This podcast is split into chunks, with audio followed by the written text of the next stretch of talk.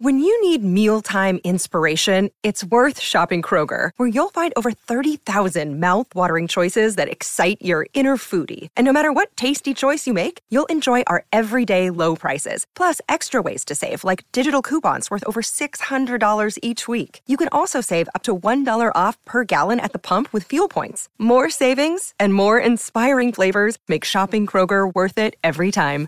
Kroger, fresh for everyone. Fuel restrictions apply.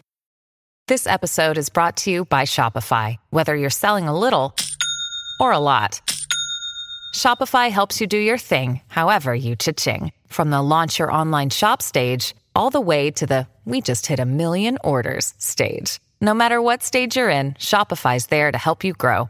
Sign up for a $1 per month trial period at shopify.com slash special offer, all lowercase. That's shopify.com slash special offer.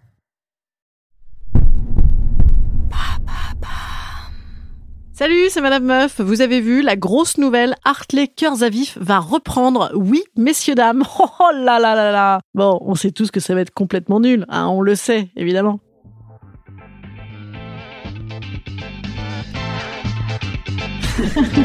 Salut, c'est Madame Meuf. Et bam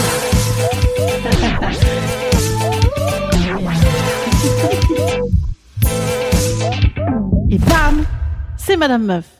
Vous vous dites, mais c'est quoi cette intro pas possible là? La Madame Meuf, elle se grille toute son argumentation en un coup comme un pétard claque-doigt. Que nous dit-elle que ça va être nul? Elle tue le suspense?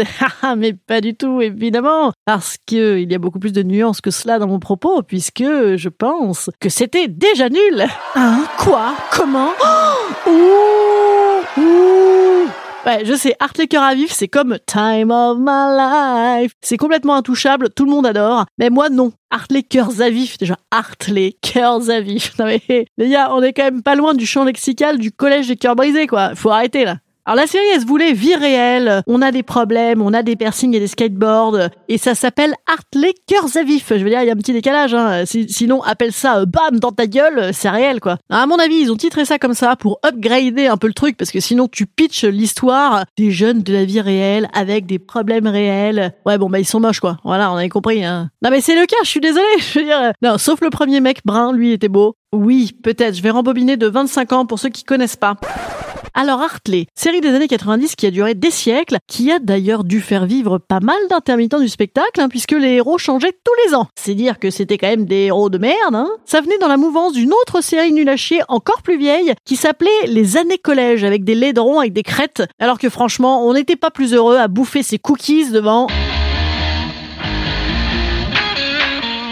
Alors je vous entends, vous allez me dire, oui, alors évidemment, la meuf, elle est fille de médecin. Oui, rappelez-vous, je suis fille de médecin en fait, c'est mon côté madame, ça. C'est aussi mon côté euh, hypochondriaque, mais enfin bon, c'est un autre problème. Donc oui, évidemment, euh, elle en connaît un rayon en BMW et en lycée UP. Eh bien oui, c'est vrai, mais c'est surtout que j'aime les gens beaux, en fait.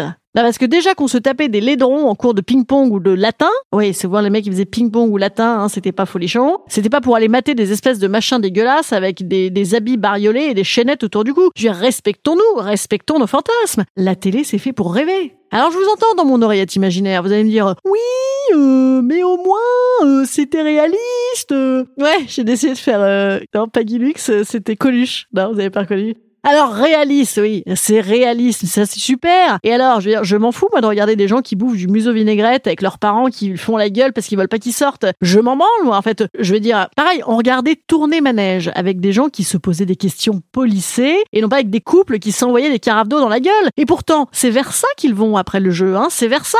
C'est plus réaliste, mais ça n'est pas télégénique. Bon alors après la bonne nouvelle avec la version repimpée euh, qui vont ressortir sur Netflix, c'est qu'ils vont changer d'époque. Hein. Ce sera euh, dans les 2020s. Et donc ça, eh ben, ça nous évitera déjà les piercings dégueulasses au nez et à l'arcade. Voilà une mode des années 90 qui n'est pas revenue, hein, alors que H&M en fait ses choux gras depuis des années, des années 90. Mais le piercing de nez ou d'arcade, ah ben non, ça ne reviendra pas, ça. Non, ah ben non. Autant je suis quasiment prête, après le grand retour du croc-top, hein, qui s'appelait pas comme ça, mais que c'était pareil, à tabler pour très bientôt sur un retour de la veste en jean sans manches, autant le piercing de Drazik, ah ben non, ah ben non Bref, c'était nul, ils étaient dégueulasses, mais j'ai quand même tout regardé, hein, pour être bien bien sûr. D'autant que ces salopards, oui, reprenons là où j'avais arrêté, ces salopards, ils nous avaient mis un héros super beau en saison 1, un brin de toute beauté là, qui s'appelait Nick, qui faisait de la boxe, il était fort, waouh, on l'aimait. Et d'ailleurs, c'était le seul hein, qui se lavait et qui avait des chemises ouvertes sur ses t-shirts. Mode qui est revenu, hein, c'est donc dire que c'était le seul héros valable. Eh ben, ils l'ont buté dès la première saison, les gars. Donc après, on s'est débattu pour trouver des raisons de regarder. Il y avait bien quelques mignonnets blonds, là, qui étaient là de temps en temps, avec des grosses bouches. Mais enfin bon, quand même, parler grossesse, alcoolisme, divorce et pauvreté, je veux dire, on a bien le temps de voir quand on est adulte, hein. C'est des sujets auxquels on est tous confrontés.